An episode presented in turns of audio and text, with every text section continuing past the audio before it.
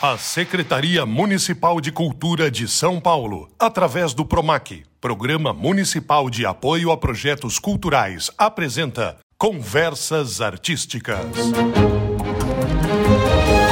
Salve, salve! Olá! Começamos agora mais um programa Conversas Artísticas, direto do céu Vila Curuçá. Aqui fala Paulo Bonfá. E eu sou a Camila Ciroja, a gente vai te acompanhar hoje num papo muito bacana, né, Paulo? Sim, estamos aqui devidamente cumpridos todos os protocolos de segurança sanitária, não só durante a gravação, mas durante toda a permanência da equipe de Conversas Artísticas aqui no céu Vila Curuçá. Ou seja, exatamente agora estamos todos mascarados, mas ó, nada de mascarado no mau sentido. Estamos todos usando máscara para garantir a proteção de todo mundo por aqui. Estamos para começar uma conversa muito diferente sobre um assunto muito interessante com um convidado muito especial. João Kuxar, seja bem-vindo ao Conversas Artísticas. Vamos falar de fotografia? Vamos falar de fotografia. Prazer ter você aqui conosco. A gente fala sobre fotografia e hoje, particularmente, todo mundo fotografa tudo a todo momento. As pessoas fazem selfies tirando fotos de si mesmas para usar em mídias sociais, as pessoas fotografam produtos, documentos, informações para compartilhar em aplicativos de mensagem, as pessoas até fazem fotos artísticas. Como que você avalia, militando na área, sendo curador, professor, essa evolução e que tão rapidamente mudou com a tecnologia? Ah, foi uma mudança tremenda, né? A partir dos anos 2000, a popularização. Eu percebia quando eu ia nas lojas de fotografia que havia uma diminuição, né, da interesse na fotografia, havia um pouco, mas com os smartphones isso explodiu. Estava vendo conversas artísticas, né? A, a, fotografia quando apareceu em 1839 oficialmente, né, uma das formas dela pensar, ela demorou até o início dos anos 20 para ser considerada arte havia sempre aquela pergunta, né? Fotografia é arte? Que era feito através de uma câmera fotográfica, agora pelo celular. E ainda tem gente que ainda discute isso, mas virou uma forma de expressão, mas é, havia no início da fotografia, era muito discutido se ela era arte. Mas isso por conta da resistência das escolas da época, porque anteriormente a uma máquina fotográfica, os pintores, os retratistas, os paisagistas eram as pessoas que reproduziam o visual. E quanto melhor fosse a técnica, mais próximo da realidade. Uma máquina fotográfica surgiu para ser um instantâneo da realidade. Quer dizer, mais real que aquilo, nenhuma pintura conseguiria, em tese, chegar. Ou isso foi porque a tecnologia da época era mais rudimentar, o custo era elevado e não todos os lugares tinham contato com esse tipo de produção? É, são as duas coisas. Uma é que você fazia, produzir uma arte através de um equipamento técnico, né? Lembrar que a, a fotografia, a câmera fotográfica aparece na Revolução Industrial.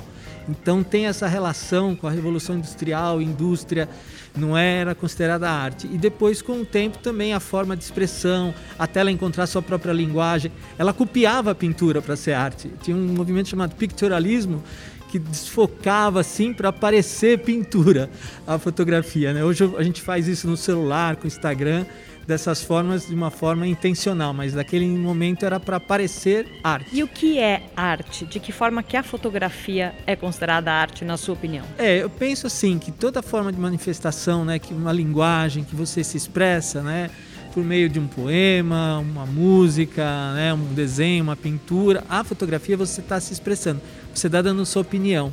Fotografar etimologicamente significa escrever com a luz. Então você está escrevendo e dando sua opinião. As pessoas hoje não percebem, né, ou muita gente não percebe que a fotografia é um ponto de vista, é uma opinião. Pensam que aquilo que o Paulo falou, que era a realidade, né? Muita gente fala, não, aquilo é a realidade. Não, aquilo é a minha opinião. Se olho de cima para baixo, vocês, se olho do canto, se olho o pé de vocês, cada isso eu vou estar tá dando a minha opinião sobre essa situação, sobre esse espaço aqui no céu. É que muita gente também acha que fotografia é só você chegar lá e apertar um botão, né? Mas existem muitos conceitos por trás de uma boa fotografia, né? Sim, sim. O Nadar, que era um fotógrafo de retratos da França, um dos pioneiros, falava assim: para aprender a técnica fotográfica, né, a câmera fotográfica me dá uma semana, para a luz me dá dois dias, para aprender composição a vida inteira.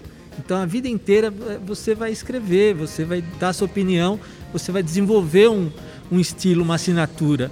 Hoje quando a gente vê uma foto do Sebastião Salgado, a gente essa é uma foto do Salgado, percebe a assinatura dele, né? Tem fotógrafos que com o tempo você descobre o jeito dele fotografar. É, acho que você está dando um, um, caminho do estilo, vamos chamar assim, né? É algo que tem uma marca registrada que permite identificar que aquele trabalho pertence à coleção de um artista ou uma artista fotográfica que tem sua predileção, o seu caminho, a sua técnica. E, e eu entendo que muitas vezes as pessoas estão fotografando, mas eh, não entendem por que, que outras fotos estão sendo feitas. Vou dar um exemplo para ficar menos etérea aqui a conversa. Pessoas que gostam de fotografar paisagens. Então estão andando pela rua, tiram seu telefone do bolso e tem uma flor bonita numa praça, tem uma árvore florida ou tem um outro visual de natureza, que não tem uma intervenção humana. Tem pessoas que se preocupam em fazer fotos com luz, com estúdio, com preparação, colocando os seus objetos para falar, vou criar aqui uma cena que não existe. Tudo isso é foto, tudo isso pode ser arte também. Sim, sim, são as várias formas, os vários campos, áreas e gêneros da fotografia.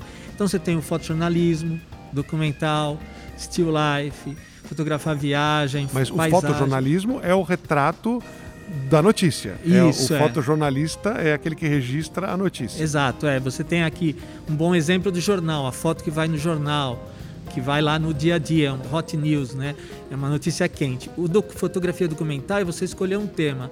Olha, eu vou documentar as residências, como é que mora o paulistano na periferia, como é que mora o paulistano no centro da cidade. Isso você faz um trabalho de anos fotografando para resultar num livro, numa exposição, num uma publicação. E o jornalismo não. O fotojornalismo é para aquele dia a dia. É o gol da partida de futebol de ontem, é a inauguração da obra pública, é, é o momento. Exatamente. Então essa é a diferença do fotojornalismo. E são vários os estilos, né? Tem também aquele mais minimalista que você consegue pegar coisas bem pequenininhas e retratar através de fotos. Sim, sim. Você vai descobrindo o seu jeito de olhar. Porque a fotografia, como eu disse, como eu, a minha opinião, o meu ponto de vista, é o que eu gosto, é o que eu sou.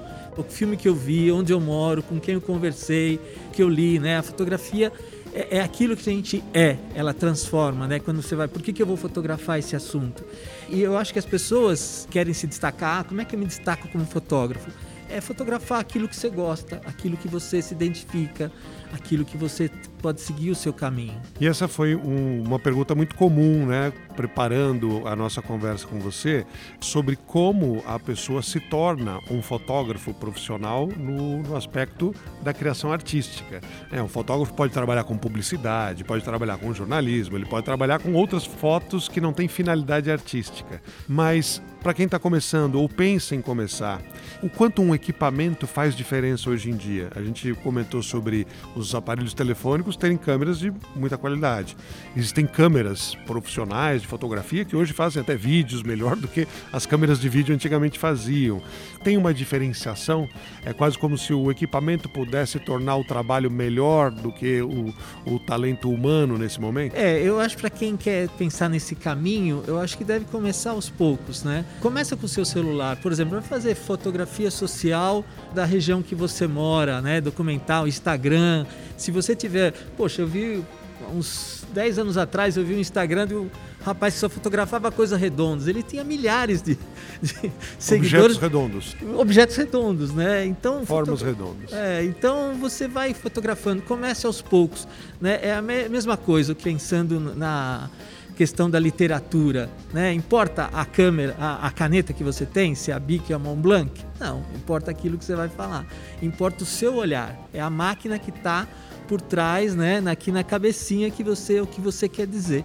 Então, com o tempo você vai se aperfeiçoando e vai falando, olha, agora eu preciso de uma, um equipamento assim, uma lente assado, mas isso demora. Eu tenho câmeras fotográficas reflex e eu não uso 30% do que ela tem. E recursos. Recursos. Possibilidade. Exato. Exato. Então, vai, né, isso não vai ser tão importante. É com o tempo que você vai se desenvolvendo. Muito mais importante é aquilo que você quer fazer.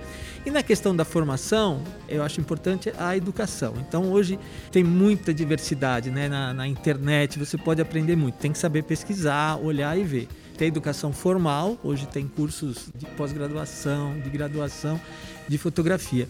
Mas você pode ir aprendendo do seu jeito, você pode escolher o seu caminho. Da tua experiência como professor, já que você mencionou essa educação, a formal e a livre, vamos dizer assim, o que são barreiras que as pessoas encontram para começar ou para se desenvolver né, dentro da fotografia e o que é ah, algo que talvez não devesse ser uma barreira, né? É o pensamento de eu tenho que ser criativo em tudo que eu for fazer? Eu tenho que ter um olho mais treinado ou eu tenho que ter a oportunidade de viajar o mundo para poder fazer boas fotos? O que, que parece um entrave na tua experiência como educador? Eu falo assim, você pode fazer uma exposição com 3 reais ou com 300 mil. E a educação é a mesma coisa. Então, ah, ah eu tenho, posso fazer um curso de bacharelado, bacharelado em fotografia custa X ou no exterior, você pode fazer, tem condição. Mas você pode também aprender nos cursos que estão do Estado, da Prefeitura, tem muita coisa no SESC mesmo, são cursos baratos que você vai se desenvolvendo. E na internet. Né? Hoje, tem muita, muita coisa na internet que você pode se desenvolver. Depende de uma disciplina. Eu acho que o obstáculo principal é a questão da disciplina. E depois você vai construindo. Eu lembro quando eu comecei a fotografar, eu era ali na Moca, eu tinha um sócio, né, um amigo, que até vou falar com ele hoje, depois de muitos anos.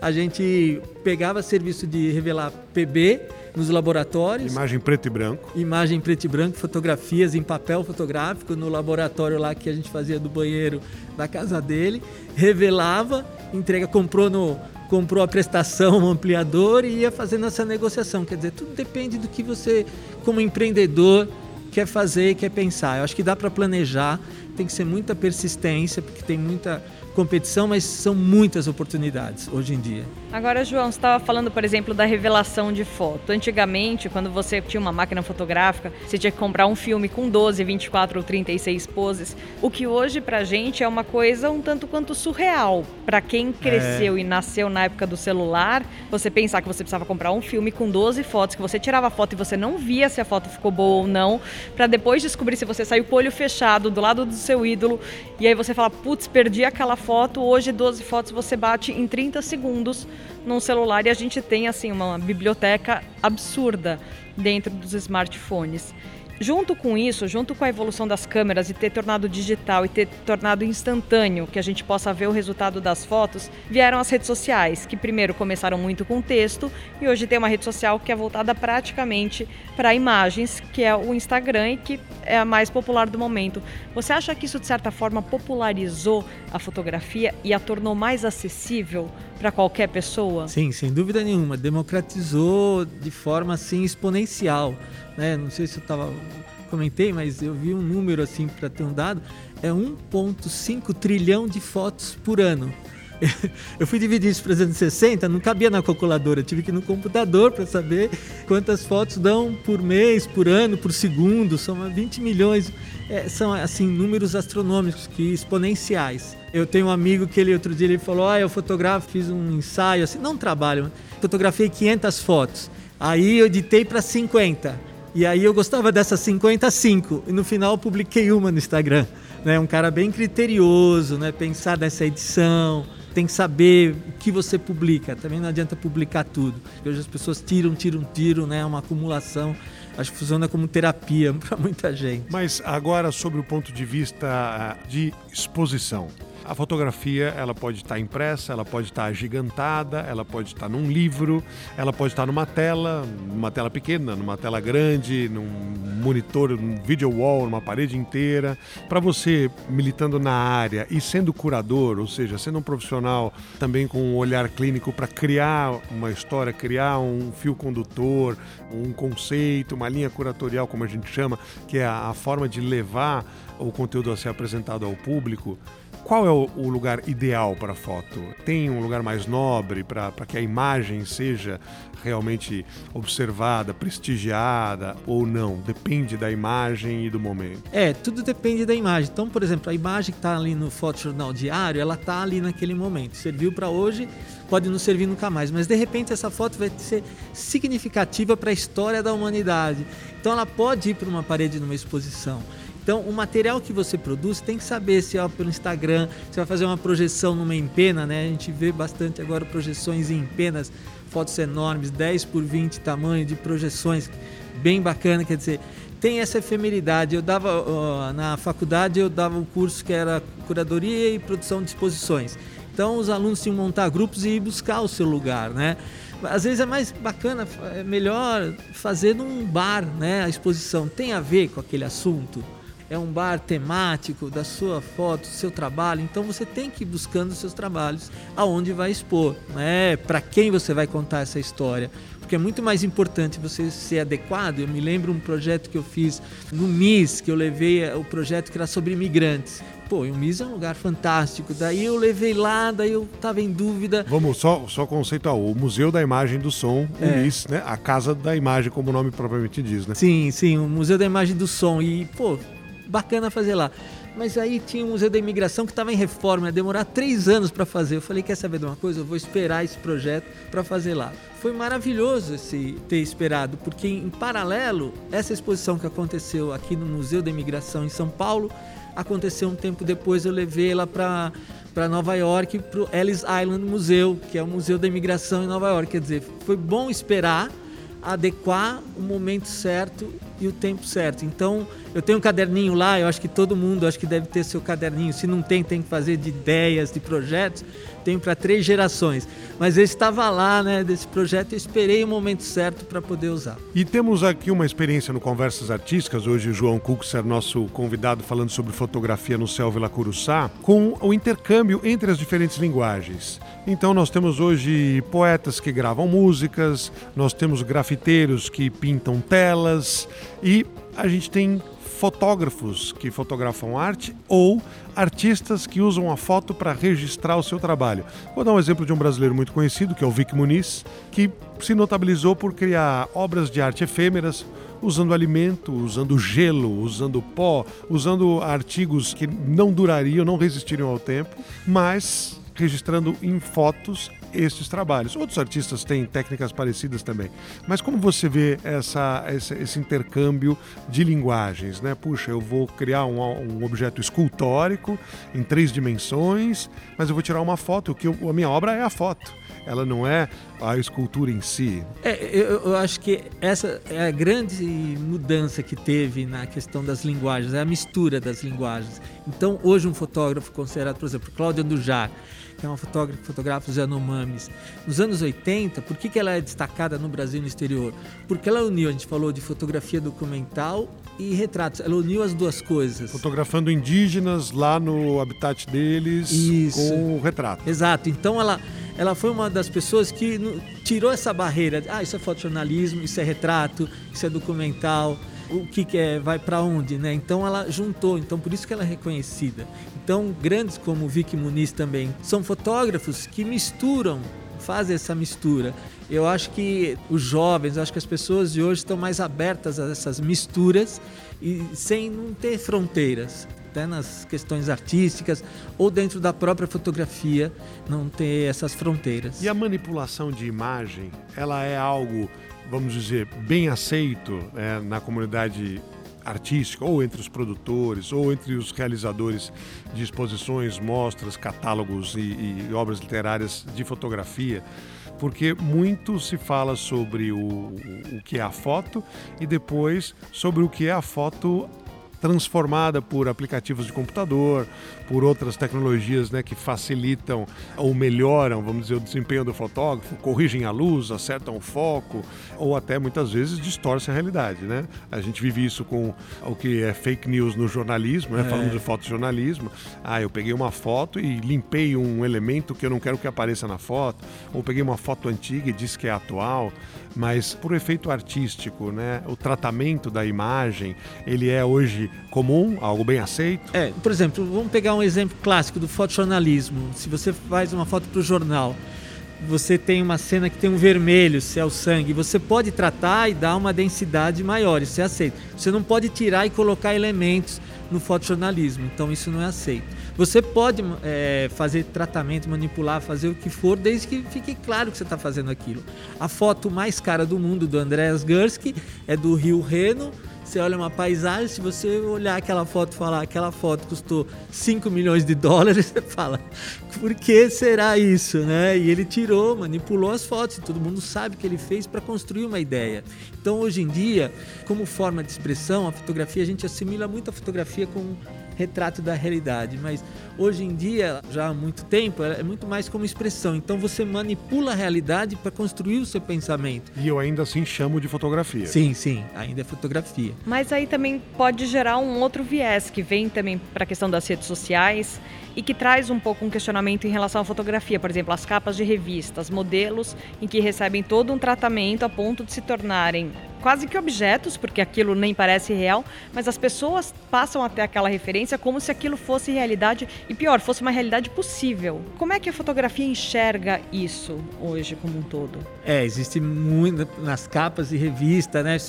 Em tese você pressupõe que aquilo lá está mais próximo da realidade, mas não, tem muito Photoshop, tem muito tratamento exagerado que às vezes, assim, se vocês entrarem na internet e perguntar erros como esse, você vai ver uma pessoa sem braço, sem perna.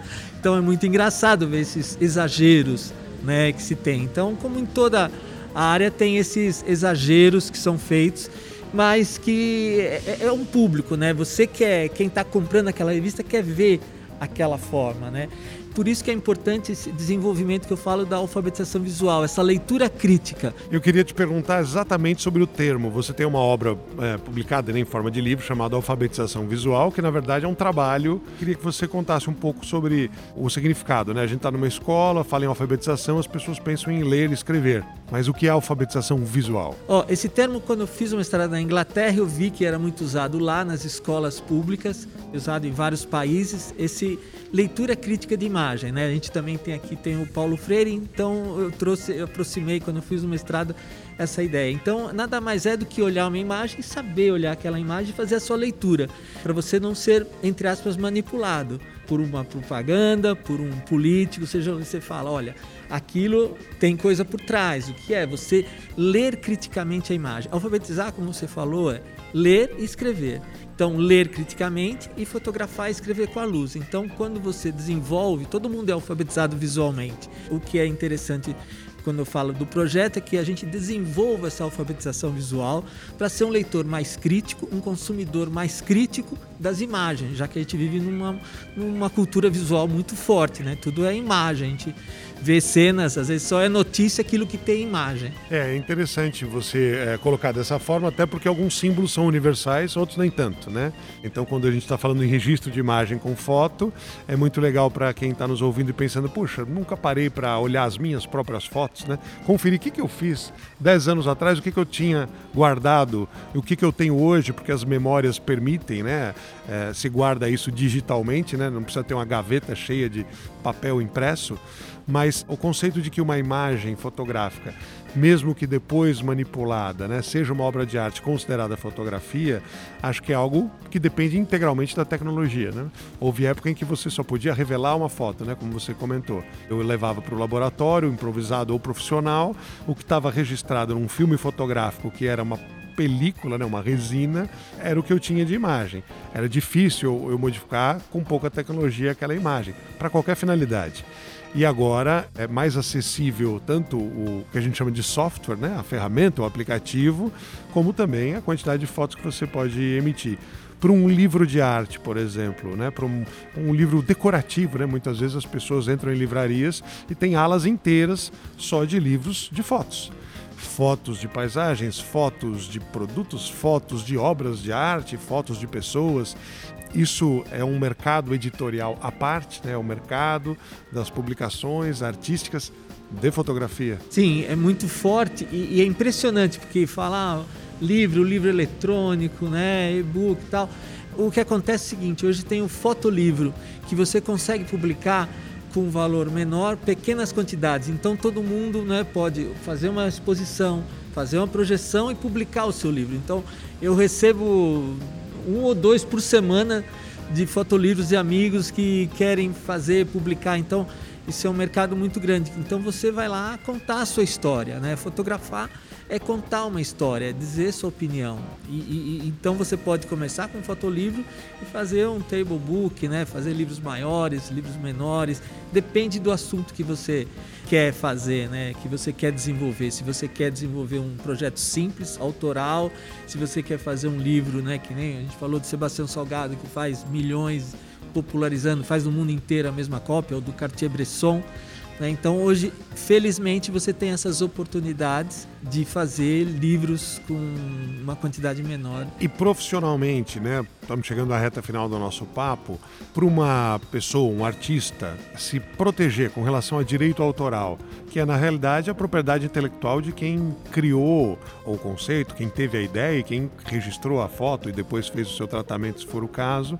Hoje na fotografia, como funciona isso? Né? As pessoas têm muito acesso a muitas imagens, mas elas têm que saber que as imagens têm dono. Muitas vezes, né? Você não pode usar para qualquer finalidade sem uma autorização, muito menos criar uma exposição, lançar um livro ou fazer um outro tipo de uso não autorizado. É, existem regras né, na, na legislação brasileira claras né, do que você pode e você não pode fazer, como em várias outras formas de expressão artística, né? então tem que seguir.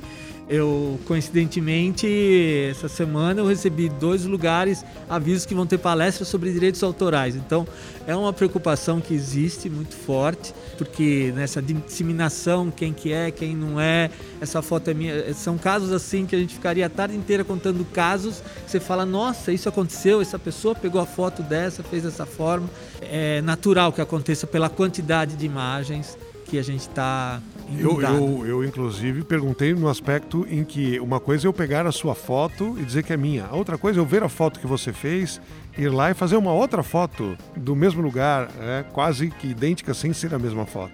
Esse é um dilema, né? É, também isso pode acontecer. Às vezes, como referência, tem mapas em cidades assim, quando você viaja em algumas cidades, você tem indicação, ó, aqui é o melhor lugar para tirar foto desse lugar. Eu falo, meu Deus, como é que tem um mapa indicando isso? Quer dizer, todo mundo vai lá e tira aquela foto, aquela mesma ideia. Mas, é o Mirante, é, é o Belvedere. É, mas tem um, um Joaquim Smith, ele fala, tudo já foi fotografado e nada foi fotografado. Então você pode criar coisas novas. Então eu ir naquele lugar e fazer uma foto e você ou ela irem vai ser diferente, que é o sol tá diferente, a minha perspectiva é diferente, eu vou abaixar um pouco, vou mudar alguma coisa. Então tudo foi fotografado, mas ainda dá para fotografar tudo. Para a gente finalizar ainda falando nessa questão de profissão, João, qual que é o grande prazer da profissão fotógrafo? O que dá aquele start, sabe? Aquele gostinho a mais? Ah, eu acho que em todas as profissões você ser reconhecido, né, pelo seu trabalho, você vê,